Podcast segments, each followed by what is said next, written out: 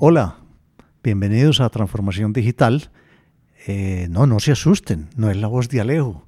Soy Ricardo Villegas y hoy me tomé la dirección del programa. Bueno, Alejo me lo permitió, pero hoy voy a moderar o a dirigir yo el programa porque Alejo estuvo hace poco, muy poco, en un evento muy interesante en Estados Unidos que tiene que ver con todo el mundo de la computación en la nube y tenía una cantidad de temas para comentar y le dije, yo te voy a entrevistar. Entonces hoy voy a ser yo quien entreviste a Alejo. Ya regresamos.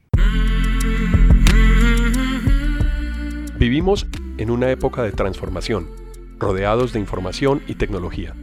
Prepárese para aprovechar el uso de las herramientas que ofrece Internet, la tecnología y las comunicaciones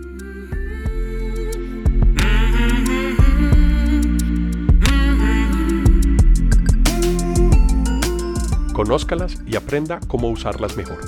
Bienvenidos.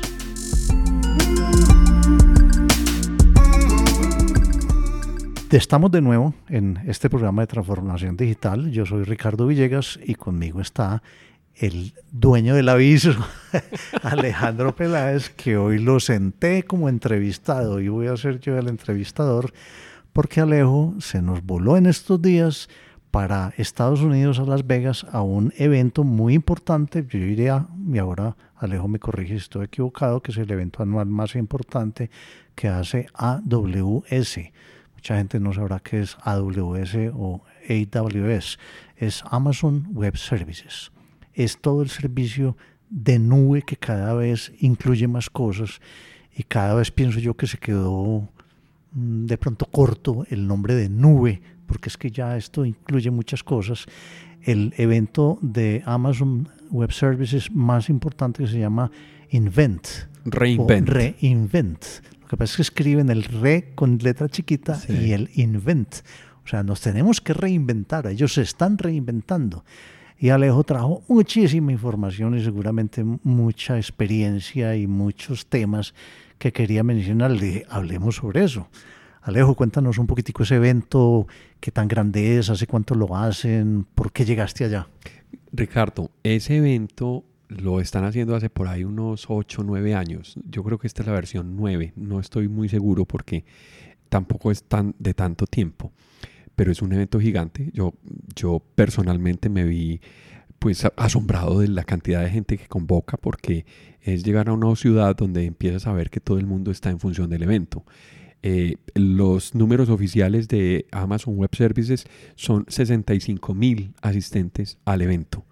Entonces ya te podrás imaginar la cantidad eh, de infraestructura y de logística que tenían desplegada para que se pudiera llevar a cabo una cantidad de conferencias, una cantidad de, presentaciones y, una feria que también tenían un show, una expo, en donde podía ver con patrocinadores o con el ecosistema de Amazon Web Services una cantidad de cosas que son increíbles. Y así sea en una ciudad donde va mucha gente, que es en Las Vegas, 65 mil personas creo que se toman la ciudad. Se toman la ciudad. De hecho, el evento tenía 7, 8 hoteles en donde Tú te imaginarás las dimensiones de los hoteles para poder tener en el auditorio principal 5.000 personas, en donde se hicieron los keynotes y las presentaciones más importantes por el CEO de, Amazon Web Services y de otros personajes que también lo apoyaban a él. O sea, no hay un, auditorio para hacer la conferencia principal, el keynote, donde quepan 66 mil, sino que lo tiene que transmitir simultáneamente a, varios auditorios. La logística es increíble. Entonces uno llega a la ciudad, desde el aeropuerto empieza a ver uno que hay puntos de registro, pero lo podías hacer de manera anticipada también. Yo lo hice electrónicamente, entonces simplemente en el registro del hotel, inclusive en el registro del evento, perdón, le pedían a uno una foto. Entonces uno sube la foto, yo bueno, yo subí la foto y resulta que es la foto que utilizan para imprimir el carnet y la tarjeta de RFID para poder mm. tener ingreso al evento. Desarrollan una app para poder tener los horarios de los eventos, la ubicación de las conferencias, los temas, se organizan en, diferentes hoteles. Entonces tenían un hotel principal que fue el Venetian, eh, un hotel donde estaba centralizada la expo y donde tenían el auditorio principal. A, esa, a ese keynote te tenías que inscribir. Entonces, pues como es una capacidad limitada, quien estuviera interesado o quienes vinieran en diferentes niveles de asistencia al evento podían inscribirse al keynote o no reservando una silla. Entonces la aplicación te servía para eso. Alejo, ¿y cuánto duró ese evento? El evento duró de lunes a, de lunes a viernes. Fue una semana completa programada con muchas cosas, pues había también pues eventos sociales, reuniones sociales y también habían presentaciones, habían talleres, habrían procesos de certificación, todo supremamente organizado. Es decir, si uno se prepara para una certificación, podías tomar el examen allá y podías salir certificado del evento. Alejo, me corriges, pero yo siempre he creído que la evolución de lo que se ha llamado nube, que yo no sé cuál sería un nombre mejor, pero que ya la nube no es simplemente tener en alguna parte mi servidor o, mi espacio para yo manejar mi información. Eso ha evolucionado mucho más. Yo creo que las nubes o los, las empresas que prestan ese servicio de nube se han ido decantando y hay por ahí un autor que dice que en pocos años va a haber solamente tres o cuatro jugadores principales y ya lo vamos viendo. Yo creo que Amazon Web Services todo lo que ofrece de servicios Google y lo que ofrece Microsoft con el tema de Azure son los tres jugadores principales, inclusive parece que le han sacado mucha ventaja, inclusive a IBM que también tiene pues un nube, otros muy grandes que siguen, pero estos tres siguen siendo los principales. Sí, yo creo que, a ver, depende mucho de, del nicho de lo que se dediquen las compañías. efectivamente, la visión, digamos, de democratización de los servicios de nube los tienen estas tres compañías. Aunque Oracle, por ejemplo, tiene un servicio de nube que está desarrollando e IBM también. De hecho, IBM ha venido adquiriendo servicios de nubes y privadas y las han venido incorporando para reforzar el negocio de nicho que tienen. Son nubes más especializadas, orientadas a servicios de cada compañía. Oracle hará lo suyo sobre, sobre servicios de bases de datos e IBM tiene también han su haber varias compañías de varias verticales que también ofrecen software y tienen sistemas orientados para ser hospedados en esas nubes. Pero eso no significa que no puedas utilizar las nubes de Azure, las nubes de Microsoft y las nubes de AWS para correr esos servicios. También los puedes usar. Correcto. Me da la impresión que en un principio la competencia se centró en tener grandes data centers, en tener la posibilidad de ofrecer infraestructura como un servicio es decir, que yo pueda generar mis servidores allá y pagar por el uso, eh, almacenamiento, más y más almacenamiento, teras y petas de información. Y ellos empezaron a crecer, a poner eh, data centers en muchas partes, a poner data centers que fueran el backup o que alguien tuviera pues eh, redundancia y no se preocupara por si se inunda, se destruye un data center, no se vaya a perder su información y empezaron a hacerlo en todo el mundo y a hacer una red de data centers en todo el mundo.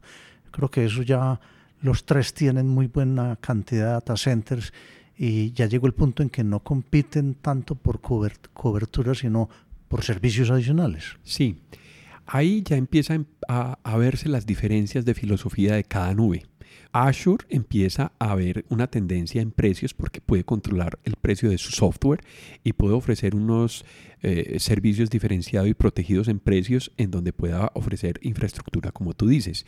Pero hay servicios que son, digamos, que muy comunes para las nubes, almacenamiento, por ejemplo. Entonces, en el servicio que cada nube ofrece de almacenamiento empieza a haber grandes diferencias. Yo creo que la gran diferencia de la nube de Amazon Web Services es que ha sido el pago por uso. Es decir, ha sido la nube o el, proveedor de servicios de nube que le ha permitido a la persona solamente pagar por lo que utiliza, solamente pagar por lo que almacena, solamente pagar por lo que procesa, solamente pagar por lo que por lo que usa, ya Por lo que usa, sí, cualquiera que sean los, los, servicios que uno esté utilizando. Pero entonces Amazon se ha vuelto, ¿qué? ¿Más granular en la manera de cobrar o qué diferencias tiene con los otros? Sí, la infraestructura, primero tiene una infraestructura que viene legada, es decir, si alguna empresa tiene un data center o tenía un data center funcionando, ese data center lo puede migrar a la nube de Amazon de una manera mucho más legada, utilizando básicamente el mismo método. Hay unos cambios y hay unas consideraciones Entonces, la filosofía de los diferentes operadores de nube empieza a marcar diferencias. Esas diferencias en Amazon Web Services, por ejemplo, le permiten migrar a uno por módulos los componentes de infraestructura que uno tenga, ya sea bases de datos, ya sea almacenamiento, ya sea backup. La nube de Google tiene otra filosofía y es centralizar toda la operación en los servicios de nube para tomarlos desde ahí. Entonces ya hay como una, una diferencia en donde yo puedo elegir con Amazon tener Amazon Web Services, tener una nube híbrida y empezar a trabajar. Ahora, la posibilidad que tenemos de poder tomar servicios de nubes también es válida. Entonces yo puedo tener una solución multinube y eso no está lejos de llevarse a cabo. Entonces uno puede elegir lo mejor de todos los mundos, lo mejor de cada operador de nube. Exacto, y creo que no, no lo mencionaste, pero, lo, pero lo, complemento y es que Microsoft, pues, además de los servicios de, hardware, de, infraestructura como servicio, pues lógicamente lo que le interesado siempre es promover el uso de su software pero no se podía quedar ahí. Y hoy en día yo en, con Microsoft puedo contratar servicios en la nube con software de muchas otras empresas, inclusive de, de Oracle y de SAP. Y de, claro, y de sistemas operativos como Linux también. Ahí es correcto, puedo tener eh, servidores con Linux. Pero bueno, entonces creo que es claro que se van diferenciando, pero se van diferenciando es con servicios adicionales ya sus data centers, su infraestructura casi que nos, ni, ni, nos preocupa. Y sabemos que están disponibles, inclusive en Colombia ya están o ya existen o están creciendo o están montando data centers yo no estoy tan seguro de, Google, pero sé que Amazon y Microsoft sí. Yo no sé si estás enterado si Google ya está montando data centers en Colombia. Yo sé que han venido adelantando, digamos que cercanía de las, de las redes y han venido montando algunos servicios de caché en donde se pueda preprocesar la información y se le pueda bajar un poquito la latencia en términos de acceso a la información. Sobre todo, por ejemplo, para Netflix y servicios de esos. Correcto, pero Netflix, mira que Netflix es un servicio que, que corre en la nube de Amazon Web Services. Por eso, y lo han hecho, es para clientes como, como Netflix. También tienen servicios, por ejemplo, Amazon Web Services tiene un servicio que se llama Direct Connect, que son servicios con alianzas con operadores de compañías telco, en donde hay rutas más directas a los centros de datos de, de, donde están ubicados los recursos de, de cómputo de ellos. O sea, ya la parte de infraestructura y de comunicaciones casi que dejemos los que ellos encargan y que han llegado pues a servicios digamos que similares. Puede que algunos se diferencien algo, pero eso ya se vuelvo, ya se ha vuelto más una cosa más estándar. Yo creo que lo importante son los anuncios que hicieron allá en servicios adicionales que, con lo que están compitiendo. Te pongo un ejemplo ahí. El caso de servicios, un servicio que empezaron a, a, lanzar, fue uno de los lanzamientos que me pareció interesantísimo, y es que tienen la filosofía de lanzar lo que ellos llaman las zonas locales van a bajar ciertos servicios que tienen en, esas zonas distribuidas que están, pues en Estados Unidos tienen tres zonas, en Inglaterra tienen otra zona, en Europa tienen en París una zona y tiene, empiezan a distribuirse diferentes partes del mundo. En las zonas de Estados Unidos van a generar zonas locales que ya son cercanas a ciudades.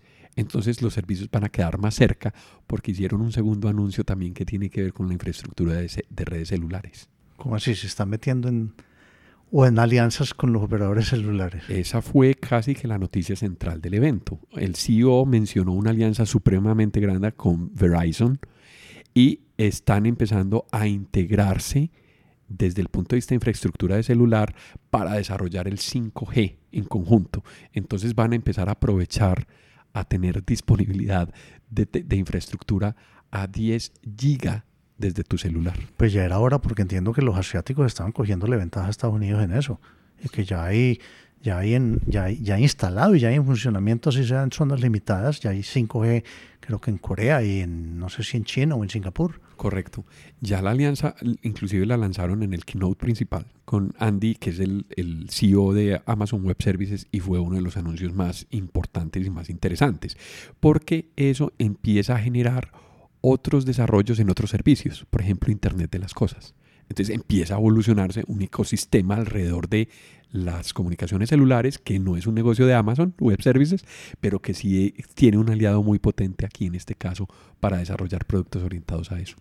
Alejo, la, la, implementación de data centers y en esos data centers los servicios eh, que acabas de mencionar por, por zonas o por regiones, si uno piensa que las comunicaciones digitales con cables submarinos, con satélites, con todo ya están pues en un punto muy avanzado, ¿por qué lo hacen? ¿Si afectan las distancias en costo, en tiempos de respuesta o por qué lo hacen? Yo creo que tiene que ver mucho con la arquitectura de las aplicaciones que se generen. Voy a ponerte la respuesta en términos del caso de Netflix, por ejemplo. Netflix tiene unas zonas de influencia separadas por países. Entonces hay películas que se ven más en Estados Unidos que en Latinoamérica. Hay contenido que se ve en Colombia. Distrito Salvaje es una de las series de, de Netflix que se ve en Latinoamérica, pero que inicialmente tiene más público en Colombia, aunque tiene pues una producción que, que, permite que el público la consuma desde otros lugares. Entonces localiza ese video, ese contenido de video en una región. Entonces lo que está haciendo digamos que esta compañía es empezar a fortalecer las redes celulares para generar nuevos negocios, inclusive desarrollar e impulsar el Internet de las Cosas. Entonces, servicios que puedan ser prestados con Internet de las Cosas y que el dispositivo pueda tener acceso a, 5G es una gran posibilidad que se hace para poder tener accesos a data lakes, por ejemplo, en donde yo pueda hacer machine learning y poder traer datos y evolucionar el ecosistema. Entonces, yo creo que está haciendo una jugada muy interesante en tratar de llevar hacia los usuarios una buena velocidad para poder desarrollar productos como, como Internet de las Cosas. Bueno, yo creo que todo eso es parte pues, de esa infraestructura para poder prestar mejores servicios.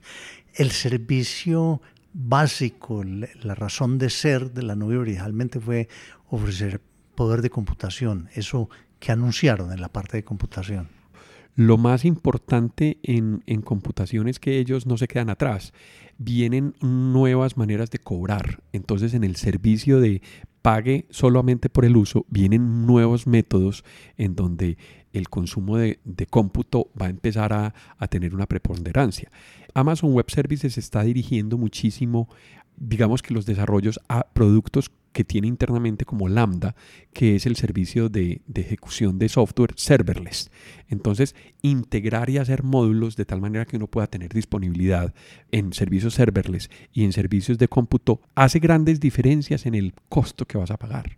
Porque ya no vas a tener que comprar un servidor para que tenga un tiempo ocioso, sino que vas a poder invocar una función que está en Lambda, ya se puede hacer.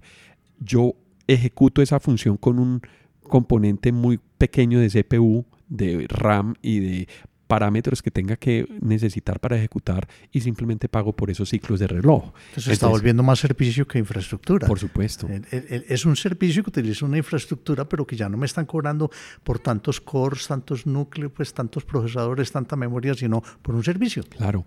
Avances también en componentes de Kubernetes y de Docker también se vienen porque es la manera de modularizar los consumos de máquina. Entonces, tú tienes una infraestructura base, esa infraestructura base la vas midiendo y vas poniendo cargas de servicio sin tener que incrementarla, entonces aprovechas mucho más el tiempo de CPU y de procesador. ¿Y se habló de los quantum computers? No, no vi noticias ah, relacionadas sobre los computadores cuánticos. Eso fue muy mediático con Google que antes del evento lanzó un anuncio donde dice que, tenía avances sobre, sobre esos sistemas. Amazon Web Services está más enfocado en soluciones de industria, en soluciones que vienen de lo legado y el desarrollo, por ejemplo, en infraestructura lo está volcando a, a redes celulares. Porque a mí se me ocurre pensar que un servicio de computación cuántica, pues, no sé, si, si yo estoy lejos ahí el cuello botella se va a volver los canales de comunicación, porque la computación va a ser a una velocidad que no alcanza a tenerla los canales de comunicación. Pero bueno, eso le encontrarán solución. No, eso viene de, de, la arquitectura que tengas de la solución, porque yo puedo, por ejemplo, generar data lakes en donde yo voy volcando la información de datos, de datos, de transacciones y de, y de información para yo poderla consultar en la nube a través de Machine Learning y otras cosas que también se hicieron anuncios de ese, de ese estilo. Pero la información tú la procesas en la nube porque está en la nube y bajas lo que necesitas. Correcto.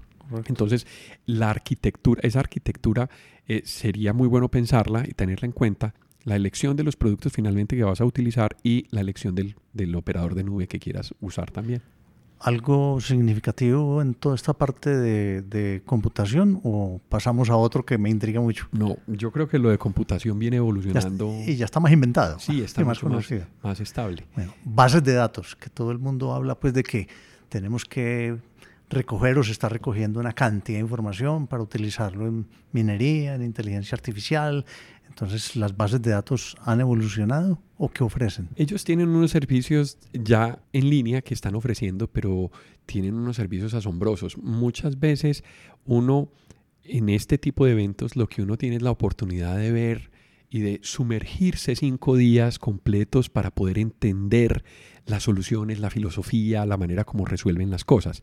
De pronto ya lo tenían evolucionado, pero lo afianzan mucho y es que permiten convertir. Hay un servicio que se llama Database Migration Services.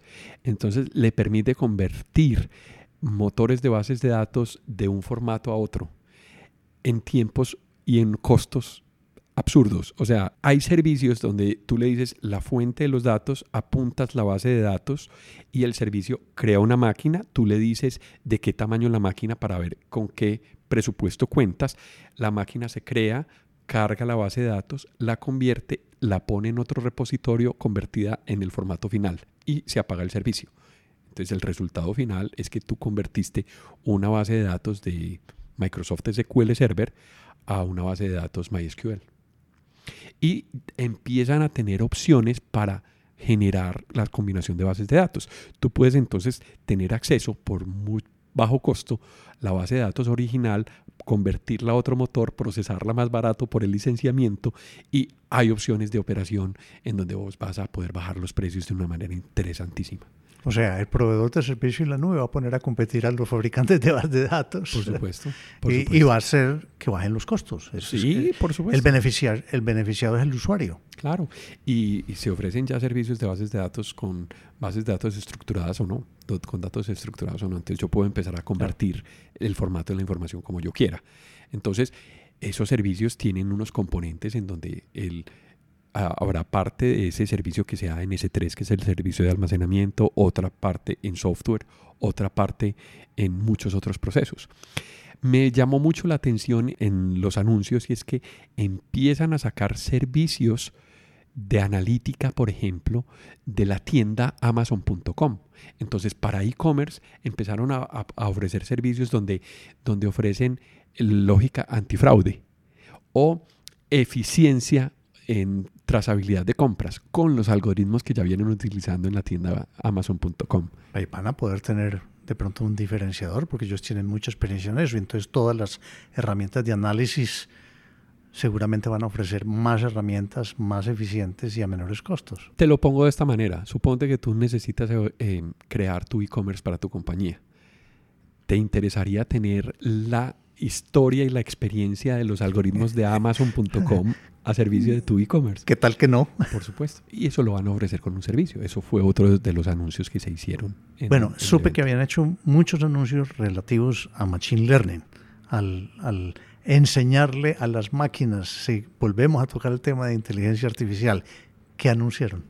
Hay dos, hay dos eh, servicios que quieren evolucionar muchísimo. Y uno de ellos es el que acabas de mencionar, Machine Learning, y otro es Internet de las Cosas.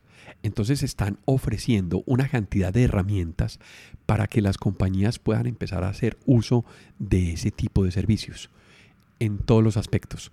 Entonces, de una manera muy fácil, con ya todo el montaje de infraestructura embebido en, en una solución como servicio, eh, tener acceso en conocimiento, en procesamiento, en machine learning sobre data lakes y todo eso lo están integrando y lo están presentando ya como servicio.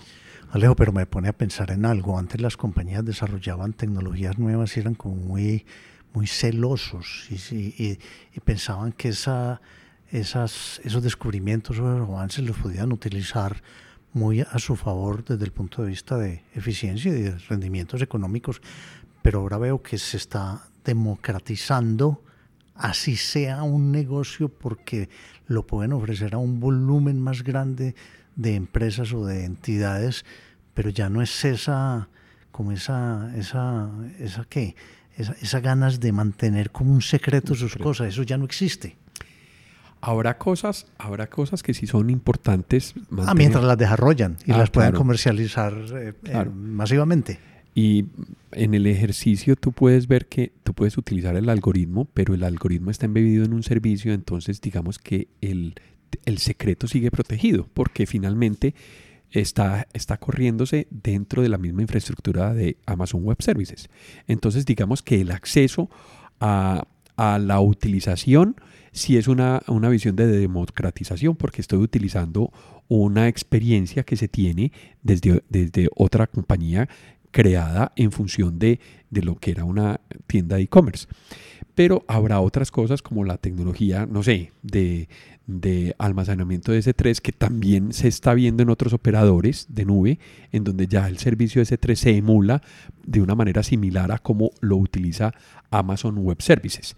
Entonces ahí vemos como marca eh, la posición de liderazgo que tiene Amazon Web Services sobre los servicios de nube. Sí, pero de todas maneras, así tengan un costo, yo creo que esto es parte de la globalización, de que cualquier empresa, cualquier gobierno, cualquier persona tiene acceso a ciertas herramientas que antes eran muy exclusivas o de un país o de una empresa. Yo creo que de todas maneras, dentro de todo este concepto de la famosa cuarta revolución industrial, esto es algo que va a ayudar a que toda esta tecnología, todos estos desarrollos estén disponibles para quien se prepare y haga uso de ellos. Así es, así es. Y voy a poder pagar por lo que yo use.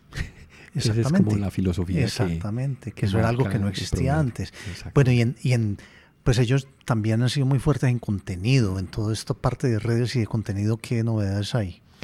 En contenido, pues ellos tienen un desarrollo muy grande sobre el APN, que es el, la red de partnership que tienen con sus socios de negocios. Em, temas de capacitación están todos, ahí está, ahí hay capacitación de cursos gratuitos, de cursos introductorios, de cursos pagos y de rutas de especialización. ¿Pero de qué temas? De todos los temas de la nube, de todos los servicios que tienen de la nube. Ah, pero de los servicios de ellos. De ellos, sí, correcto. Entonces el Partner Network, eh, yo lo veo muy fuerte y se le, se le hace mucha fuerza y tiene una presencia muy, muy, muy importante en el evento porque es la manera en que tú puedes aprender a conocer la filosofía y los servicios. Entonces, eso está disponible. Y sacarle mayor provecho a todo lo que, a todo lo que ofrecen, que es que si en esto creo que me pasaste una información que decía que hay 77 temas importantes que se lanzaron en este, en este evento de Reinvent. Pues es que uno a ese ritmo, si no tiene la disponibilidad de esa capacitación, pues no es capaz de absorber todo esto. Absolutamente. Y ellos también son los principales interesados en que la gente los conozca, pues para que los ofrezcan a la empresa, sepan montarlos, asesorarlos y darle mantenimiento a todos esos servicios. Sí, por supuesto. En, la parte de seguridad, que todavía hay mucha preocupación, toda la parte de seguridad, de conformidad con normas de Estados Unidos y normas mundiales, que uno ve eh, la oferta de un servicio en la nube y entonces empiezan a decirle estamos certificados en esto y en esto y en esto y en esto y son páginas de certificación, de certificaciones que, que para muchas empresas son importantes. Amazon Web Services tiene un servicio que es el servicio clave de seguridad y de control de identidad para hacer uso de todos los servicios. El servicio se llama AIM. Sobre ese servicio está disponible y es el punto central en donde se le puede dar acceso a un usuario a cualquier área de, la cuenta de Amazon Web Services, de la cuenta de nube. Se ha utilizado y se, hicieron eh, lanzamientos alrededor de, de, la integración de nuevas funcionalidades para poder llevarlas al servicio de AIM. Y ese servicio también tiene APIs, es decir, me permite conectar ya sea con aplicaciones de otras nubes o con aplicaciones on-premises. Asistí a una conferencia en donde en 25 minutos se integran la nube de, de Google, de Amazon y Facebook como validación para la IM. Entonces, un single sign-in para el servicio de validación en la nube de Amazon Web Services lo puedes integrar a través de IAM y puedes generar políticas a nombre de usuario. Esas políticas a un nombre de usuario finalmente va a quedar aterrizado en la dirección de correo electrónico de Gmail, por ejemplo. Alejo, pero me parece que ese tema de la, de la validación y de la seguridad, que es parte de la seguridad, se ha vuelto muy complejo y hay muchas ramificaciones y hay muchas cada gobierno está poniendo una certificación, entonces para ello se debe volver horriblemente difícil tener la certificación de todo el mundo. Eso no se, no se, no se consolidará o no se simplificará un poco. La gran ventaja es que quien se certifica es Amazon Web Services. Entonces el trabajo de certificación ya lo hacen ellos. Entonces si tú necesitas una funcionalidad de certificación porque tienes, no sé, un negocio financiero eh, que tengas que proteger.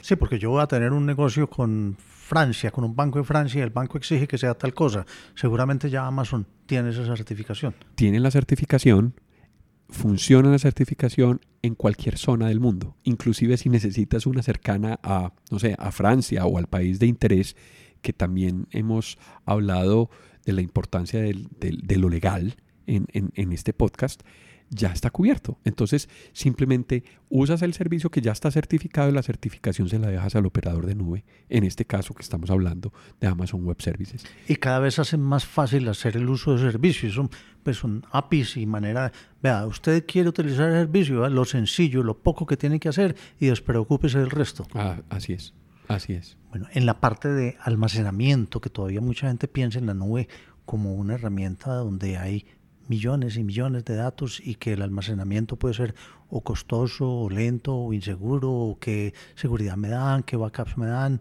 qué contingencias tengo. Esa es una de las preocupaciones de muchas empresas.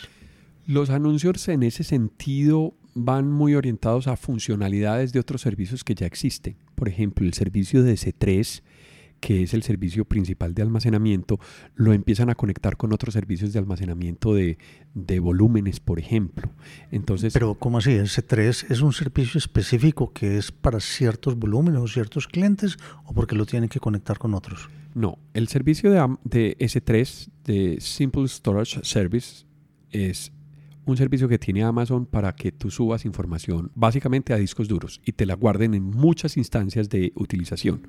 Con posibilidades o con seguridad después de, de, backup de que no se va a perder la información. Claro, con todo lo que tiene que ver con redundancia para que si hay algún problema con el servicio, pues se replique tu información en otra zona y no pierdas la información. Todo eso está previsto. Ese, ese servicio funciona hace mucho rato fue uno de los primeros servicios de Amazon Web Services, al igual como el servicio de cómputo.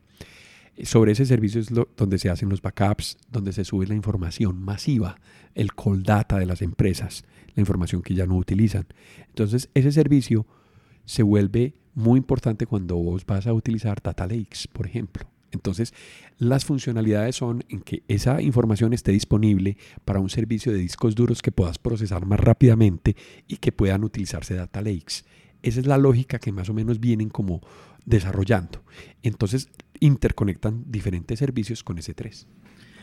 Alejo, se me acaba de ocurrir otra cosa. ¿Qué hablan ellos, o, o no sé si lo hablan, sobre la parte de la seguridad para que mi información o sus servicios o su estructura no sea atacada por hackers, no sea atacada por virus. Eh, pues sabemos lo que está sucediendo en los centros de cómputo de las empresas con el ransomware. Eh, precisamente esta mañana en las noticias oía, o anoche en las noticias oía, de que está sucediendo en una cantidad de ciudades en Estados Unidos, de que al, los centros de cómputo de la ciudad empezó creo que por Detroit y ha seguido Ayer anoche hablaban como de 120 ciudades que han sido atacadas, atacadas y, eso, y eso afecta pues los servidores de, propiedad de la municipalidad y hacen, eh, y hacen pues, lógicamente mella en servicios públicos y en otros servicios que presta la administración. Pero yo no sé si en estos servicios de nube han tenido problemas con eso. AWS tiene una filosofía de tratamiento de seguridad y es que ellos son responsables de la infraestructura física donde va a correr toda la información, de la asignación y de la, digamos que de la elección que uno tiene de todos los servicios. Ellos se encargan de eso internamente, pero delegan la operación de esa seguridad en el usuario que la toma.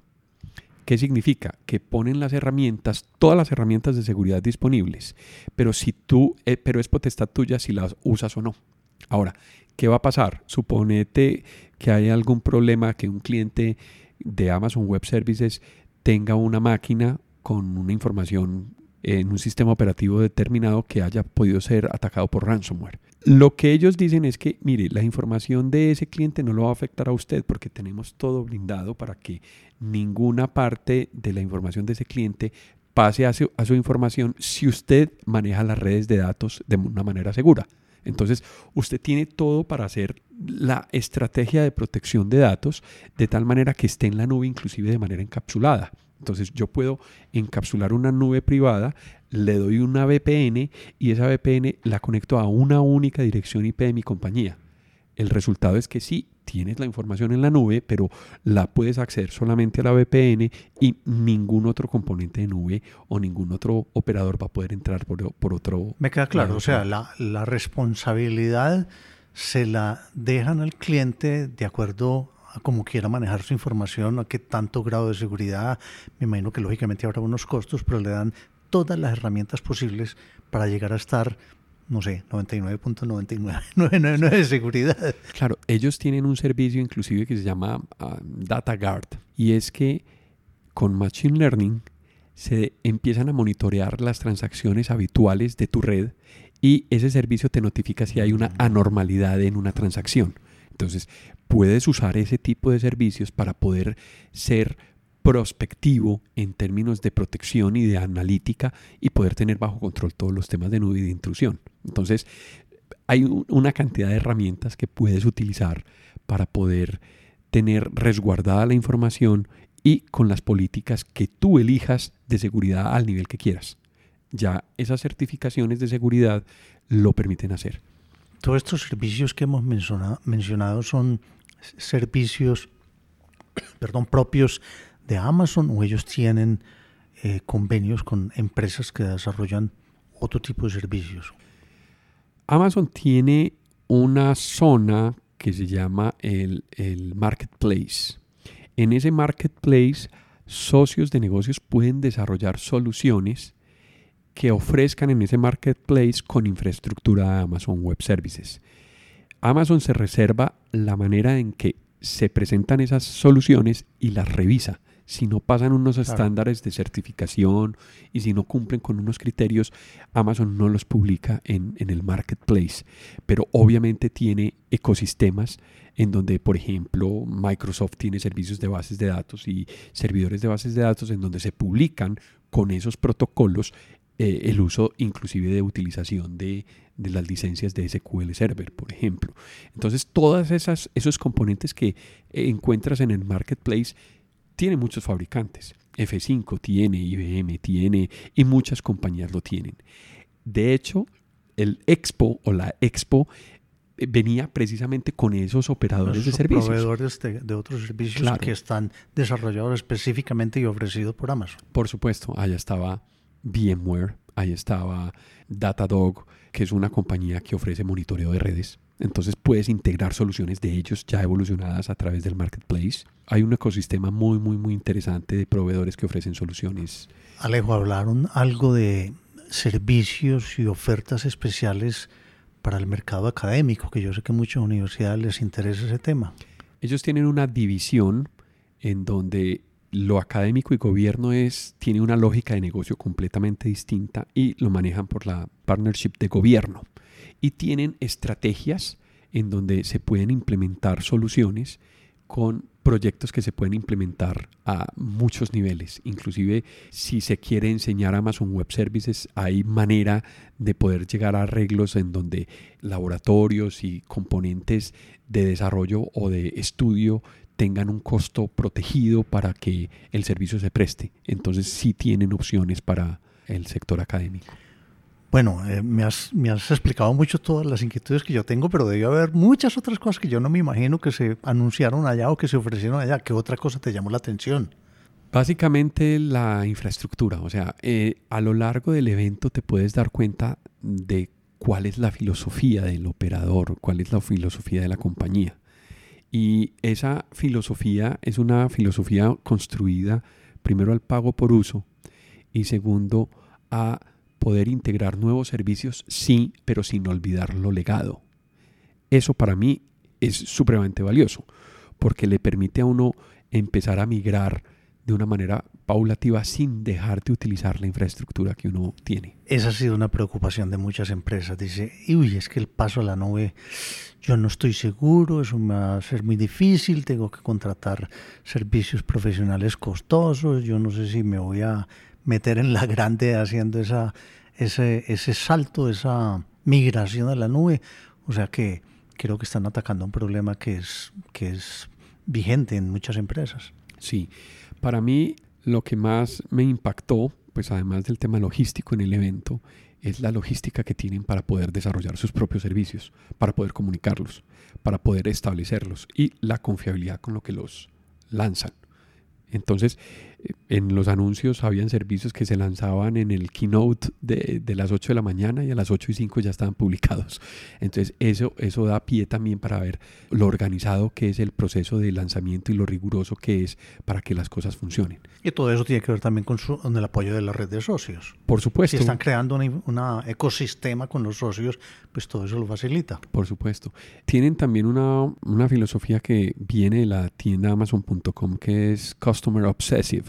Entonces, el, servicio que obtiene uno en el momento en que uno se acerca a una persona a preguntarle algo o, o, o hacerle una pregunta ya sea simple o complicada, me pareció, por ejemplo, supremamente interesante en una conferencia que me metí de sobre comunicaciones y sobre, sobre centros de contact centers. Eran personas que dos, tres años antes venían del mercado de contact centers y ahora están involucrados con servicios de Amazon Web Services y, y decían, vea, mire, es que los servicios que usted tiene aquí, yo en eh, una compañía normal, con la infraestructura normal, yo me demoraba 45 días montándolo. Ya ahora me demoro 45 minutos.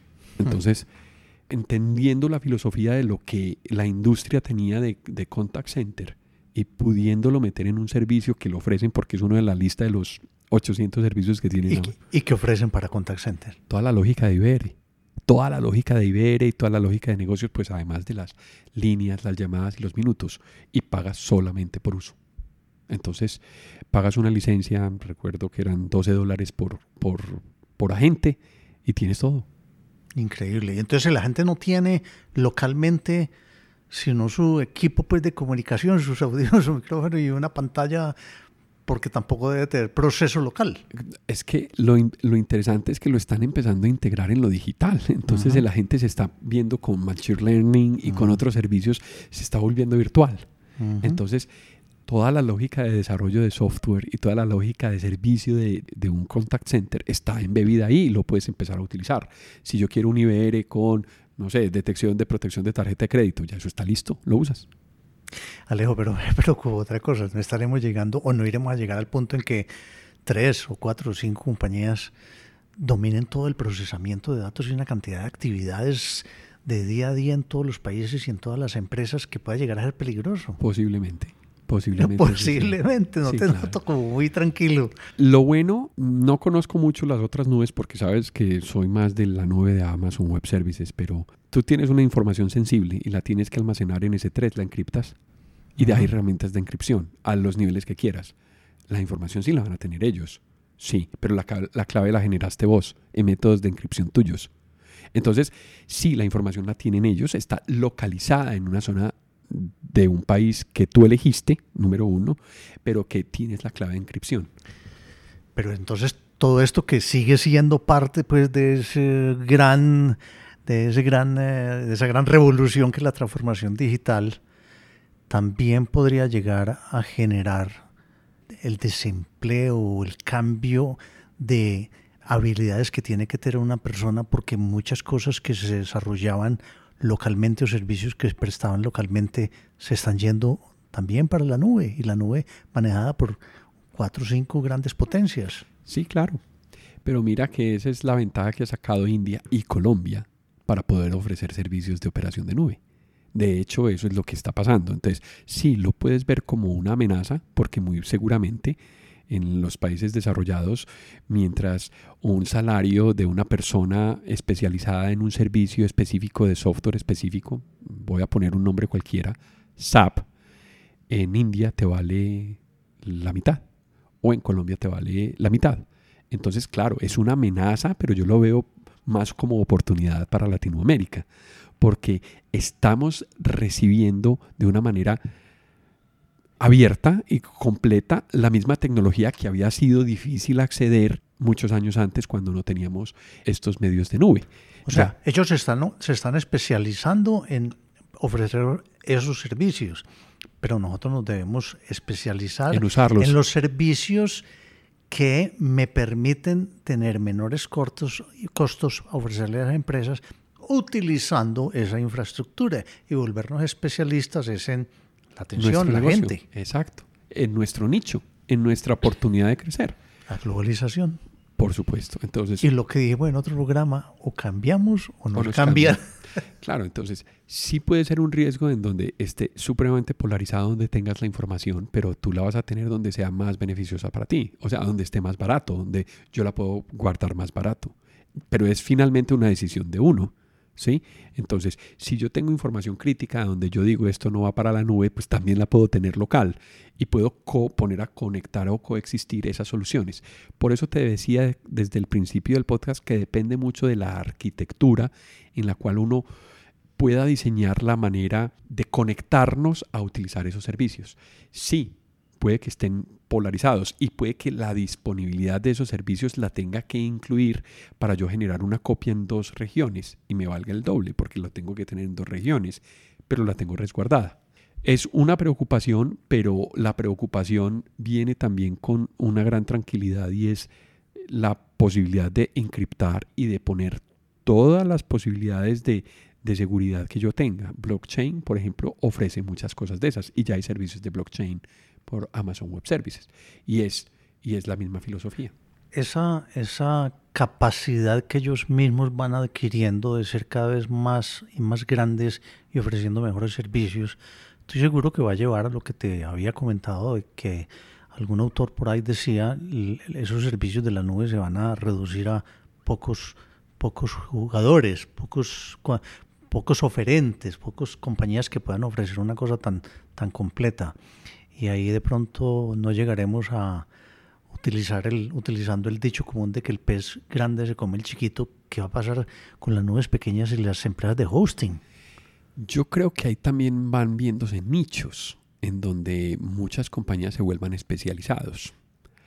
El caso Rackspace, que es un caso de una nube que empezó como nube privada, está operando en Amazon Web Services ya empieza a ofrecer servicios de Amazon Web Services. Em, y, le tocó cambiar porque dijo, ya mi negocio no es de hardware, o sea, ya mi negocio no está en comprar computadores, desplegarlos en un centro de datos con, todo, con unas características especiales y conectarlos a Internet para yo alquilarlos. Ya, no tiene, ya ellos no tienen que comprar los equipos, pero desarrollan soluciones de una manera similar a como tenían su negocio obviamente tienen que ir cambiando y ir ofreciendo los negocios para que eh, Amazon Web Services no se vuelva competencia, pero es negocio de nicho. O sea, los hosting podrían llegar, podrían, podrán llegar a ser empresas que ofrecen servicios especializados sin tener inclusive data centers, sino utilizar los data centers de Amazon o de una de estas grandes. Y a mí, como usuario, pues no me debe importar. Lo que me importa es el tipo de servicio y la calidad de servicio y del software especializado que me ofrezca esa compañía de hosting. Correcto. Suponte que tú eres un operador de hosting de, mm, de una aplicación que se llama WordPress, que es muy, muy común. Mm. Si ya lo sabes usar, si lo sabes asegurar, si todo el tema del software está resuelto, pues una compañía que ofreciera hosting tenía que montar las máquinas eran costos que tenía que prepararse para una inversión en hardware con un tiempo, un proyecto completo. Ahora es ya eso se vuelve un costo variable. Porque ya, me van a pedir un servicio a mí, yo lo instalo como a mí me gusta instalarlo y como me gusta ofrecerlo, lo ofrezco como hosting, pero lo pago y lo corro en Amazon es una, es una visión diferente de arquitectura. Correcto, entonces los hosting se van a tener que volver a unas compañías especializadas en ciertos nichos de servicio, con muy buen servicio, desarrollos posiblemente propietarios, pero que no se le justifica montar un data center. Correcto. Bueno, muy interesante. ¿Alguna otra novedad o alguna otra cosa que te acuerdes que sea, te haya llamado la atención? No, Ricardo. Fuera de cómo manejarán el almuerzo para 65 ah, mil personas. No, pues es que la logística, en una conversación, en un desayuno, yo le decía a uno de los meseros pues, que estaban atendiendo, entonces yo le dije, no, muchas gracias por el servicio. No, sí, hoy fuimos 1500, en el almuerzo vamos a hacer 3000. esa fue la... Muchas gracias por decirnos que con 3000 personas estamos haciéndolo bien. y ya se sienten tranquilos de manejar eso, eso. me llama a mí la atención cuando voy a eventos, oído porque ya no he vuelto casi, a esos eventos tan grandes. La logística para manejar la información al asistente. Claro que hoy en día lo hacen más fácil con una app en el celular, tienes toda la información eh, el, eh, programar todos los eventos, el manejar toda la logística que se necesita para que todas las conferencias sean puntuales, pero lo que más me llamaba la atención era el, servicio de comida para tanta gente y que en media hora le servían almuerzo a 20 o 30 mil personas. Eso es descrestado. Eso es una cosa increíble. Una cosa que me pareció, por ejemplo, que pues que se puede mejorar y que, que hay muchas oportunidades, y es que gran parte de toda la gran documentación que existe está en inglés. Y eso se vuelve de pronto difícil, inclusive o agotador para uno porque a veces le toca hacer doble esfuerzo en ciertas cosas. Entonces, había, por ejemplo, una zona de conferencias que era solo en inglés y en italiano. Eh, perdón, en inglés y en español, perdón, en español. El segundo ¿Pero lenguaje. ¿Con traducción de qué tipo? No, con personal de Amazon Web Services en español. Ah, ok. ¿cierto? Entonces hay cosas muy interesantes en donde se puede encontrar un nicho donde ese lenguaje, esa dificultad del lenguaje sea una oportunidad para nosotros también. Bueno, de todas maneras uno pensaría que en el mundo la tecnología es uno de los, de los campos de especialización donde más necesario es el inglés, pero no todo el mundo habla el inglés. No todo el mundo, y no todo el mundo tiene el nivel de asimilación no, y hay personas conferencistas que traen de alguna parte con unos acentos. A mí me ponen una conferencia con un australiano y me da mucho trabajo entender el inglés. Bueno, Alejo, yo creo que ha sido súper interesante. Lo que nos da esa envidia de, la buena que estuviste allá en ese evento de Las Vegas. Eh, esto es un tema que estoy seguro que a muchas personas le va a interesar todas estas novedades porque pues el servicio o los servicios de nube, como lo hablamos hoy, ya no se limitan a una capacidad de cómputo y de pronto manejar unas bases de datos y, unas, y unos programas muy comunes, sino, pues, imagínate si en este evento de Reinvent se anunciaron 77 servicios nuevos, pues ¿cuántos más había? En todo caso, Alejo, muchísimas gracias por haberme dado la oportunidad de preguntarte y yo sí te voy a devolver el comando del programa para que, para que nos despidamos. Ricardo, no, muchas gracias porque en realidad esto solo no se puede hacer tan de esta misma manera. Yo creo que queda mejor asimilado, conversado en una conversación. Y a ustedes que nos acompañaron en esta conversación y a ti Ricardo, muchas gracias y nos vemos en otro momento de transformación digital. Y a quien nos oiga, que nos haga los comentarios. Nosotros estamos interesados en que nos hagan los comentarios y nos sugieran otros temas o, o nos escriban porque en las descripciones de los podcasts normalmente están nuestras direcciones de correo porque queremos escuchar sugerencias y comentarios. A quienes nos escuchan y nos acompañaron a lo largo de este episodio, muchas gracias por estar en Transformación Digital. Recuerden que pueden escribirnos por correo electrónico a la dirección alejandropelaesr.gmail.com. También pueden visitar nuestra plataforma ingresando a la dirección https. En la aplicación de Podbean pueden dar clic a me gusta y dejar sus comentarios. Este podcast está disponible en las plataformas de Apple Podcast, Spotify, Google Podcast, Deezer, iBox, Stitcher, además de la aplicación de Podbean. También cuéntenos qué temas quisieran escuchar en eh, futuros episodios. Si les gustó el tema y si quieren apoyarnos en transformación digital, por favor compartan este episodio con sus amigos y con las personas a quien les puede interesar estos temas. Esto fue Transformación Digital. Hasta pronto.